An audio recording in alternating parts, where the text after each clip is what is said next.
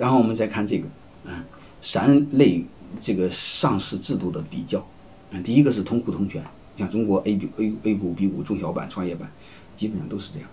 啊，同股同权，啊，它的好处就是少数服从多数，啊，少数人没有乱搞的权利，但是还有一个就是持股不多的大股东没法行使决策，啊，就是你过不了半的话，就就你说了不算。然后双重持股你会发现管理层是可以说了算，保留这个。呃，公司的决策权，你像京东啊、陌陌啊，都这么做，小米都这么做，啊，这个同股不同权就是对其他股东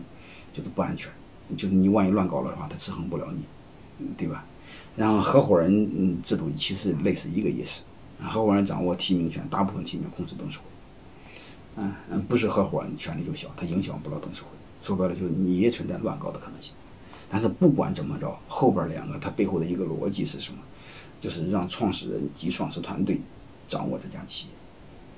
嗯，从目前我的观点来说，我还是更认同这个。啊，因为你投资人对公司更没感情，就是说白了，就是投资人乱搞的可能性和合伙人乱搞的可能性哪个更大？我其实就是投资人乱搞的性那个更大，因为他对公司没有感情，他是话对公司是当猪养的。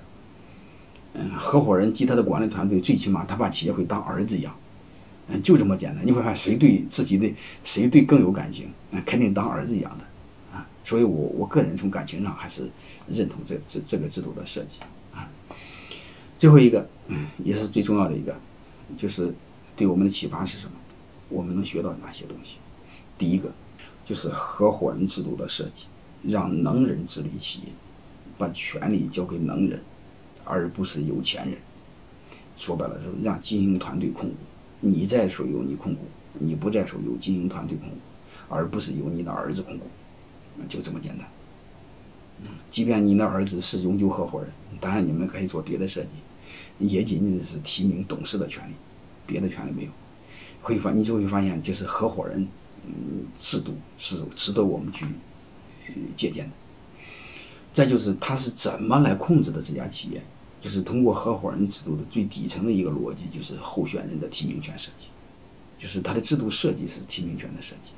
还有一个是指如何确保他的提名权得以实现，他又加了一道防火墙，叫否决权的设计，就是我设计的规则你不能改，你改了我有否决权，你看它是连环扣，一个扣是扣不起来的，啊，还有一个是你不能老用否决权，让人家不爽。他又刚开始用那个委托投票，啊，相当于一次行动人，就是我阿里投票的时候，你雅虎和软银在同意我，啊，他刚开始用的这个，将来之后万一不行的话，我再用否决权，啊，但不管怎么着，他就是 N 个口子这么用的，啊，当然还有一个是直接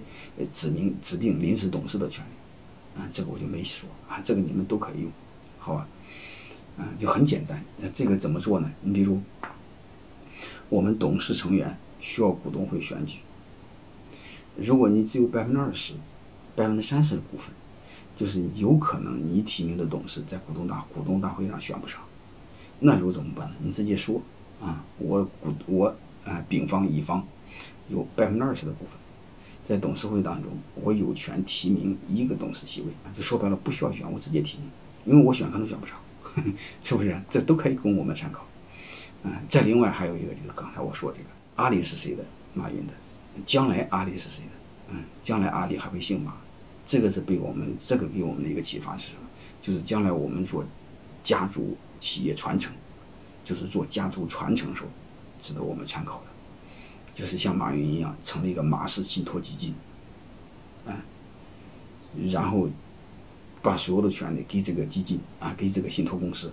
然后这个信托公司代表我们家族的利益来行使我们的利益权利，而且这个呢。不承担任何债务的风险，因为他委托给了第三方，所以这个同时防止二代乱搞，这个对我们家族传承也有一个很大的启发。其实说白了，把权利交给规则，比把权利交给人